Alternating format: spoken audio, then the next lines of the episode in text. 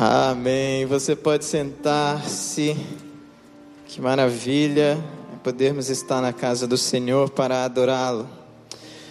Como é bom poder estar na casa do Senhor para ouvir a Sua palavra, para estudá-la, para suplicar ao Senhor que essa palavra entre na nossa vida, limpe o nosso coração, nos encha de esperança e de vida.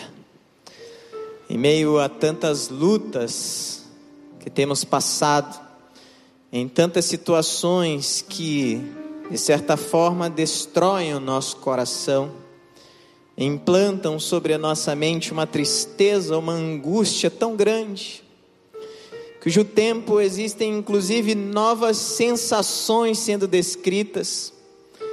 Um psicólogo norte-americano chamado Adam Grant chegou à conclusão que existe uma sensação nova que ele chamou de languishing, que é essa sensação de vazio, mas que não é uma depressão.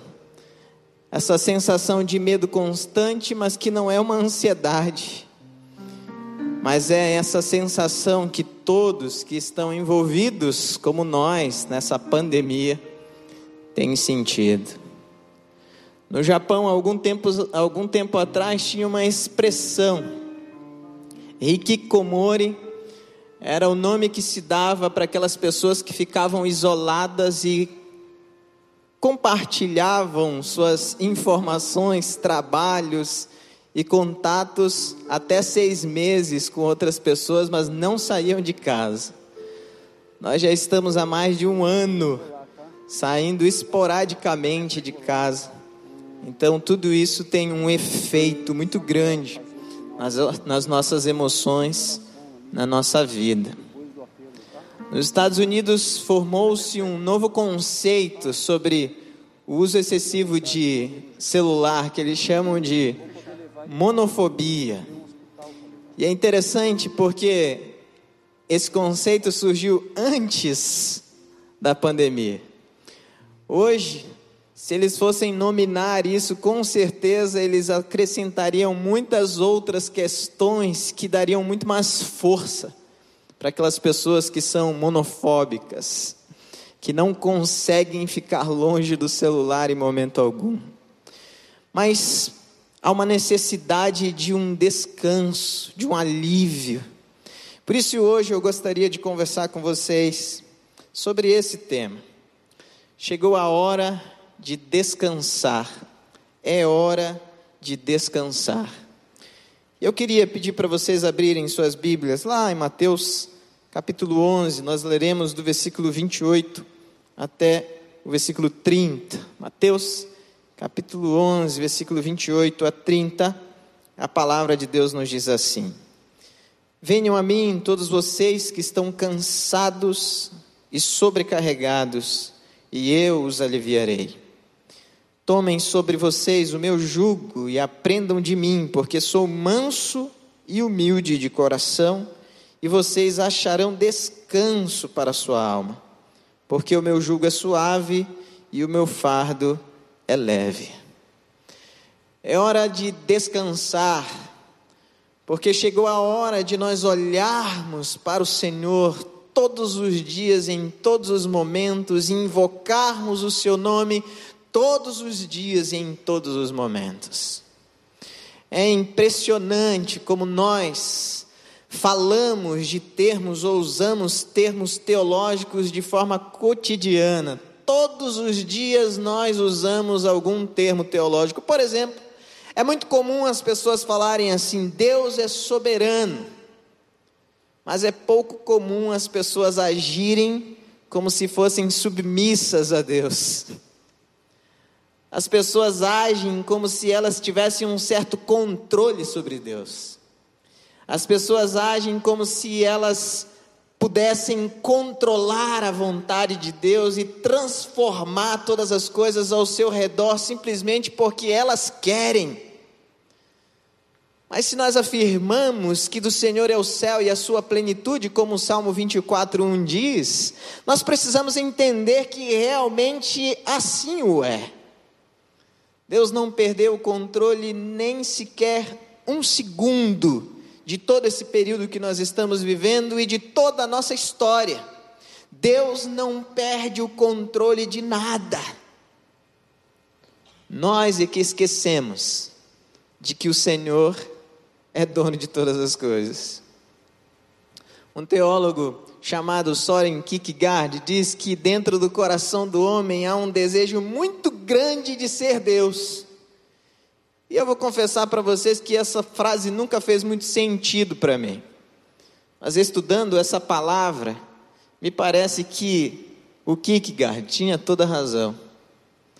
Eu e você não confiamos plenamente, não descansamos em Deus plenamente, não entregamos a Deus plenamente. E se entregamos e Deus faz algo que nós não concordamos, nós não aceitamos a vontade de Deus.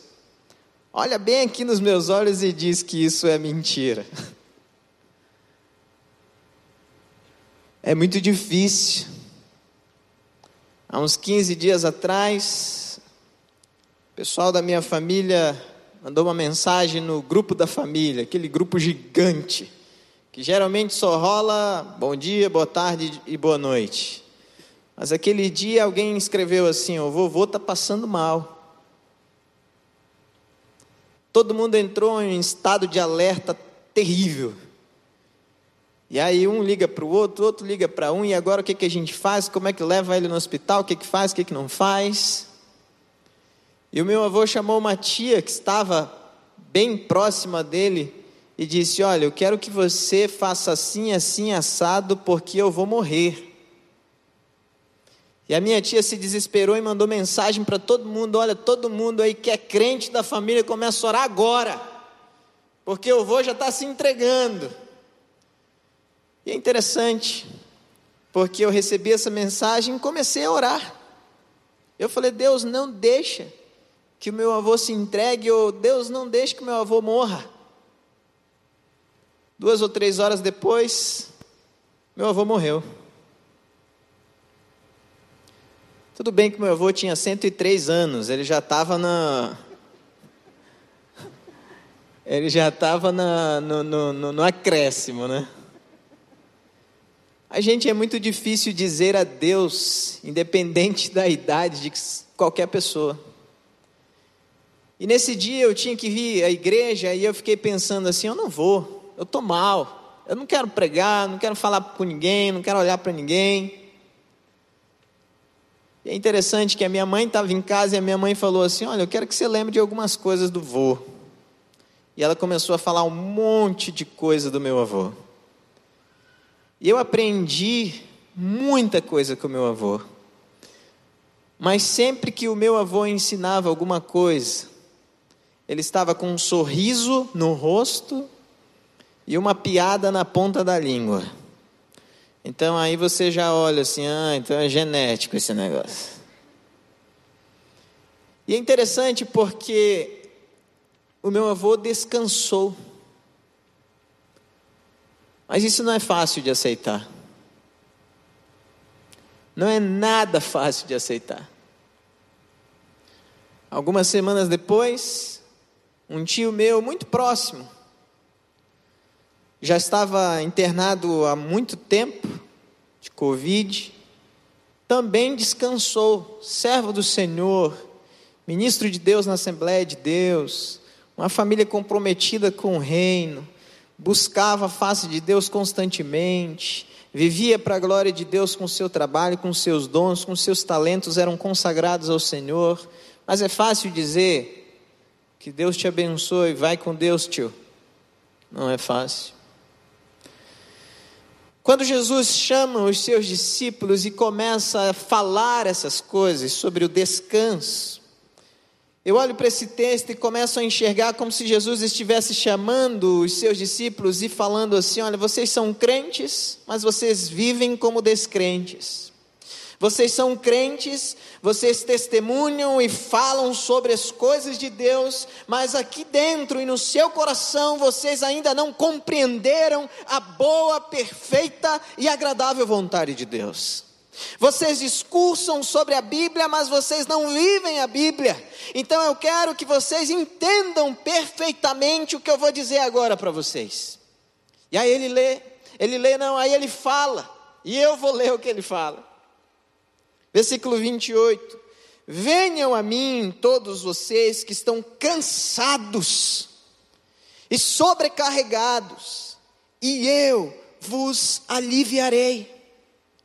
A palavra cansado, copos, e dá para você lembrar essa palavra em grego depois, toda vez que você olhar para um copo agora em cima da sua mesa, ela significa alguém que recebeu uma surra e está cansado e doído.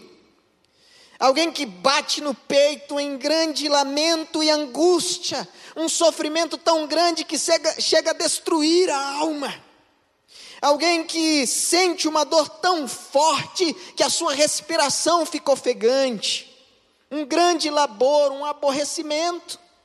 Então, quando Jesus fala, aquele que está aborrecido, aquele que está em angústia, aquele que está em ansiedade, aquele que está em aflição, aquele que parece que está sendo surrado pela vida, pelas enfermidades e pela falta de fé.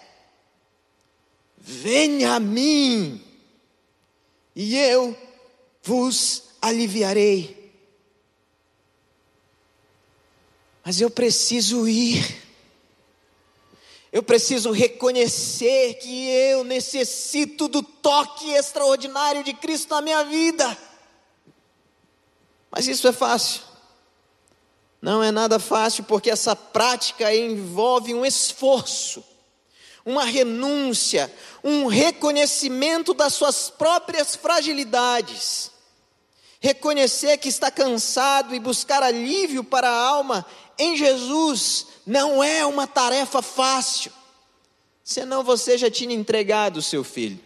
Senão você já tinha entregado a sua esposa, o seu marido, o, os seus pais, aqueles que você ama. Senão você realmente já tinha colocado diante do altar do Senhor.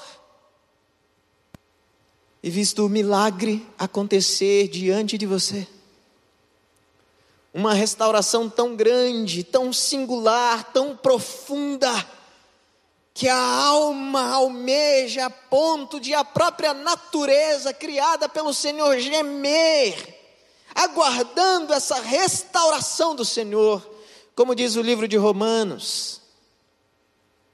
Mas isso não é fácil. E aí nós não vamos até Jesus e tentamos educar os nossos filhos com a nossa própria sabedoria. E aí nós não vamos até Jesus e tentamos resolver o nosso casamento com a nossa própria sabedoria. E aí nós não vamos até Jesus e tentamos solucionar as dificuldades financeiras com a nossa própria sabedoria. E aí nós não vamos até Jesus e tentamos solucionar as nossas dificuldades emocionais com a nossa própria sabedoria. Aí nós não vamos até Jesus e tentamos ser tocados e curados fisicamente com a nossa própria sabedoria. E aí o que acontece? Essa centelha, essa chama minúscula, começa a tomar conta de todo o teu ser e a destruir você. Simplesmente porque você não vai até o Mestre. Quando eu era adolescente, menor do que eu sou lá no Pará, no interior do interior do Pará. Eu adorava me isolar. Eu não tinha amigos, eu não falava com as pessoas porque eu tinha um medo terrível de ser reprovado. Eu mal me expressava, eu mal falava o que eu sentia. Estar sozinho era um grande bem, era um grande privilégio, uma grande alegria que eu sentia. Mas dentro do meu coração tinha uma angústia tão grande e terrível, um sofrimento que eu não sabia explicar. Isso tudo se transformou quando eu fui até Jesus. Então, esse texto precisa ecoar no nosso coração, na nossa mente e encontrar lugar e florescer aqui dentro. Venham a mim, todos vós que estão cansados, surrados, abatidos, lamentando fortemente em grande aflição, em labor e aborrecimento, que eu darei descanso para a vossa alma. Quando você está se sentindo só, você vai a Jesus?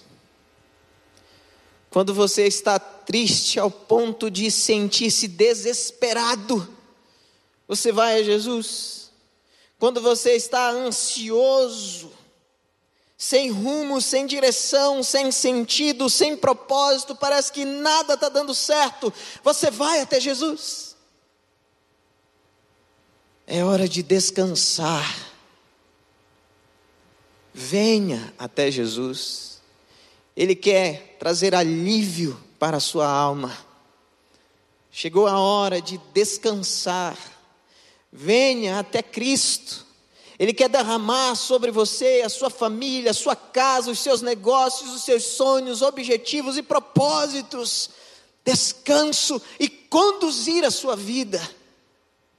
Venha até Jesus. É hora de descansar. Versículo 29 ainda nós lemos: Tomem sobre vocês, tomem sobre vocês o meu jugo e aprendam de mim, porque eu sou manso e humilde de coração, e vocês acharão descanso para a sua alma. Tomar o jugo é aprender, aprender é tomar o jugo. Aprender de Cristo, ou aprender com Cristo, é uma grande tarefa. A palavra usada aqui no original é mantano, aprender, mas que também significa ser avaliado, e poderia também ser traduzido como aumentar o conhecimento que você tem de você mesmo. Olha que coisa curiosa. Aumentar o conhecimento que você tem de você mesmo. E aí eu fiquei pensando, como assim? O porquê isso? Porque se você sabe quem você é, você vai até Jesus, porque você reconhece que você não tem capacidade, você não tem poder, você não tem condições de mudar a tua história sozinho. Não tem condições de mudar a sua história sozinho. Jesus fala a esses discípulos, homens como João, como Tiago, como Pedro, João e Tiago, esses dois irmãos que são apelidados por Jesus de Boanerges, filhos do trovão, aqueles que se deixam conduzir pelo impulso, aquele que na primeira palavra atravessada estoura, aquele que na primeira palavra atravessada já quer fazer uma oração para que fogo caia do céu e consuma as cidades de Samaria ou de Samaria. Aquele que é nervoso, que só de olhar para os outros já causa um espanto e uma angústia. Tem algum Tiago e João aí? Certamente, quando nós olhamos para a nossa vida, nós vamos perceber em nós tanta fragilidade, tanta vulnerabilidade. E há algum tempo atrás, eu encontrei um livro, por acaso, de uma moça, senhora, chamada Brené Brown, cujo tema é Coragem de Ser Vulnerável. Eu fiquei, esse negócio é curioso. Deixa eu ler.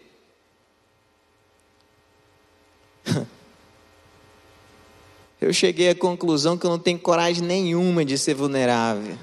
Mas fico maquiando o tempo todo, mostrando alguém que na verdade eu não sou. Eu imagino que eu tenho alguns companheiros e companheiras aqui que fazem a mesma coisa dia a dia, no dia a dia da vida. A gente pode tirar pelas nossas redes sociais. Vamos lá. Você usa um filtro para postar uma foto, né?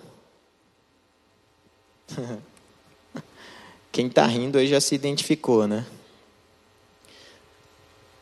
Deus o livre você postar uma foto com aquelas pantufas que parecem mais uma balsa, pelo menos a minha, né?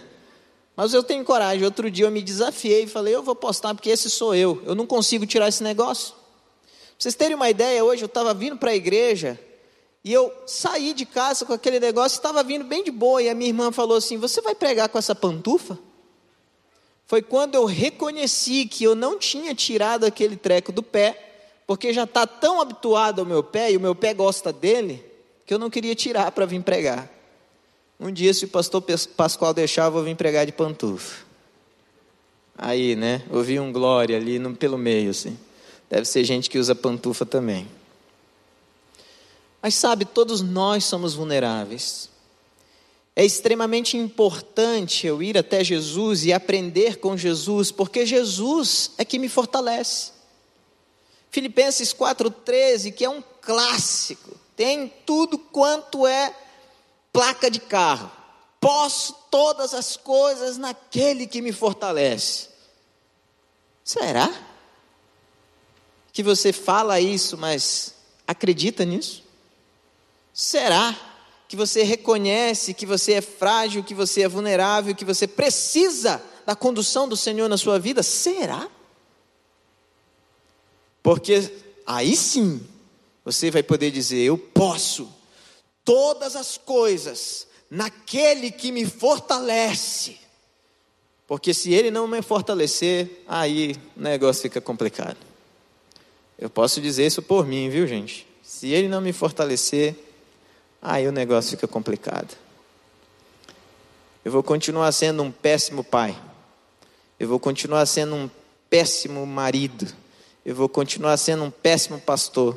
Eu vou continuar sendo um péssimo ser humano, porque as minhas intenções e os meus desejos, como diz Romanos 3,10, são pura maldade. Não há ninguém que faça o bem, o texto diz. Se não há ninguém, logo eu estou no meio dessa, dessa turma aí que não faz o bem. E eu reconheço isso. Então, esse aprender de Jesus é olhar para dentro de você, perceber quem você é, comparar-se a Jesus e aprender com Ele. Olha que coisa mais incrível. Esses jovens que estão dedicando um ano das suas vidas, que estão indo para Cipó, têm um desafio de ir lá para Cipó e onde quer que eles passem, as pessoas olharem assim: olha Jesus passando ali, ó.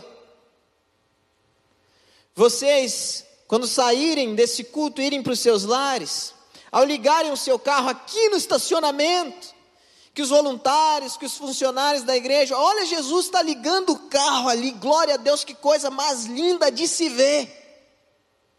Quando você estiver indo para casa com pressa e o sinal fechar, você para e começa a agradecer a Deus, porque você vai chegar um pouco atrasado, mas você vai chegar. E quem parar do seu lado vai olhar, nossa, olha Jesus ali, vinha chutado, mas parou, esperou, está dando um bom testemunho para a glória de Deus. Quando os teus filhos começarem a fazer maior confusão em casa, você conta até três, até quatro, até cinco, até mil, se for possível respira e traz uma palavra de bênção, não uma palavra de maldição. Quando a tua esposa fizer algo que você não gosta, ou o teu marido fizer algo que você não aprova, você conta até mil se for preciso. Mas quando você for falar, que aquela palavra seja uma palavra de bênção, porque você foi até Jesus e você está aprendendo com Jesus.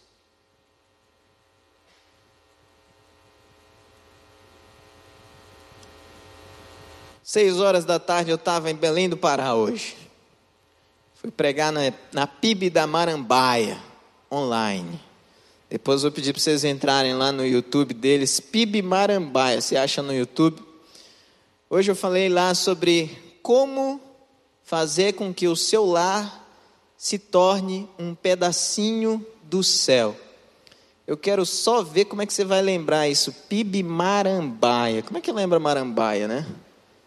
Como é, como é que você vai fazer, Tiaguinho, para lembrar Marambaia? Samambaia. Olha, Tiaguinho, você é inteligente, hein? Não se associa a samambaia, aí agora todo mundo vai colocar PIB samambaia, não vai achar, porque não tem.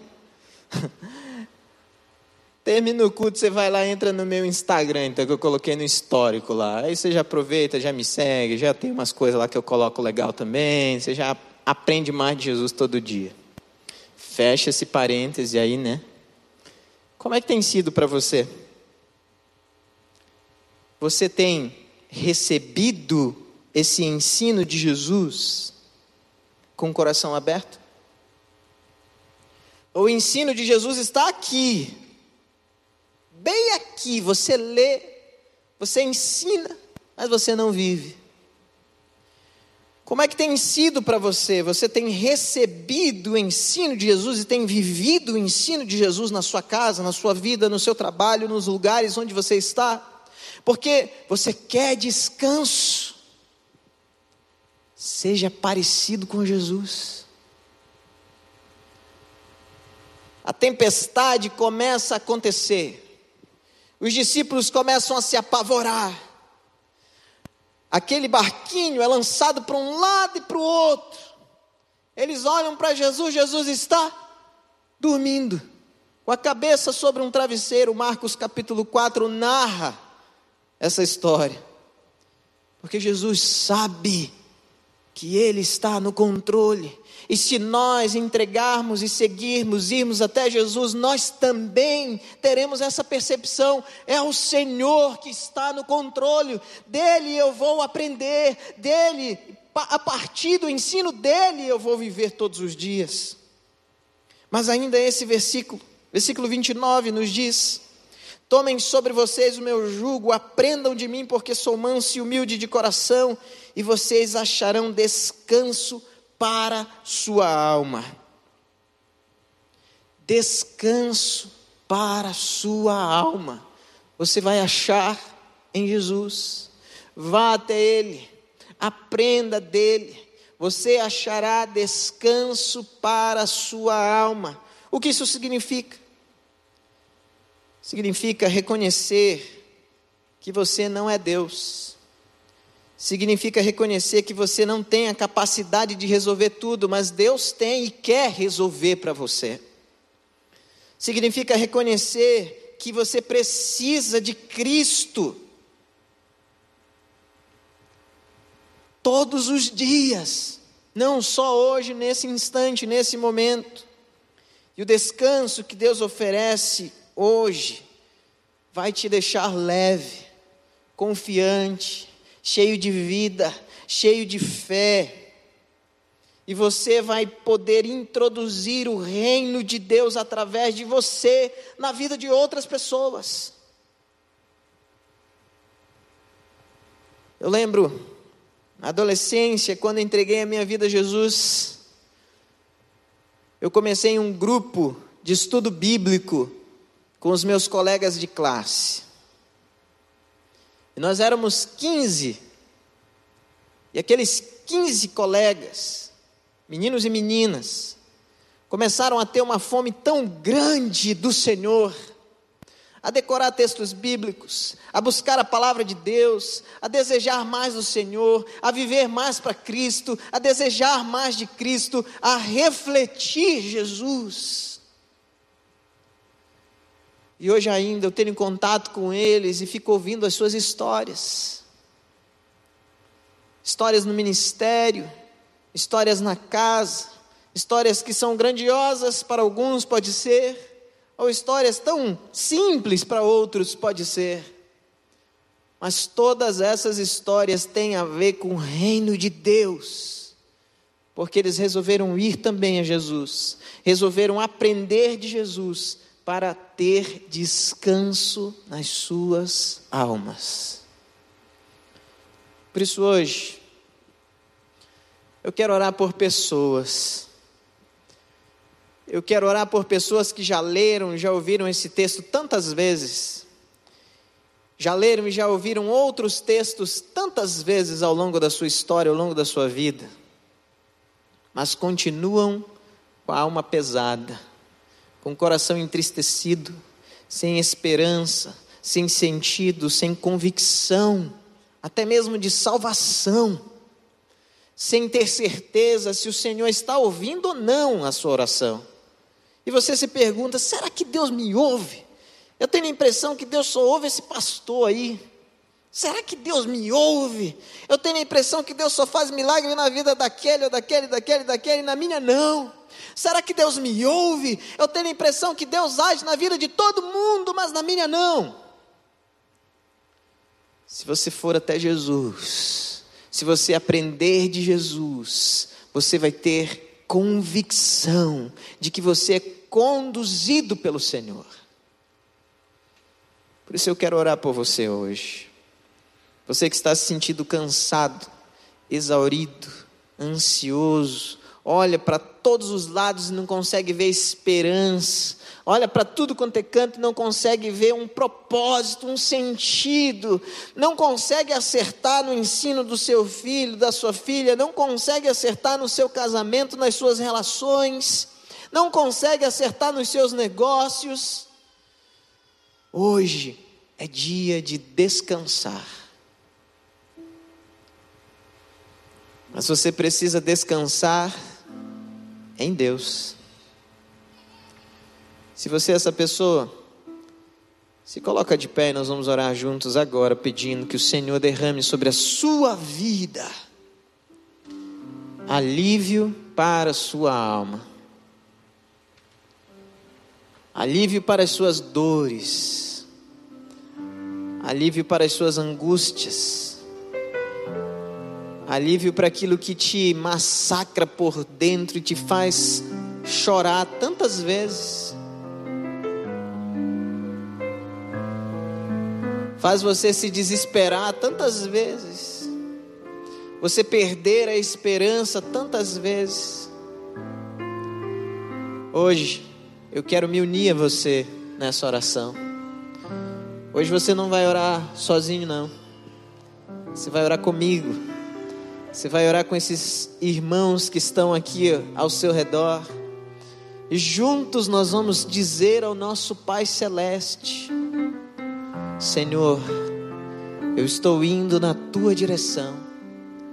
Senhor, eu quero aprender do Senhor.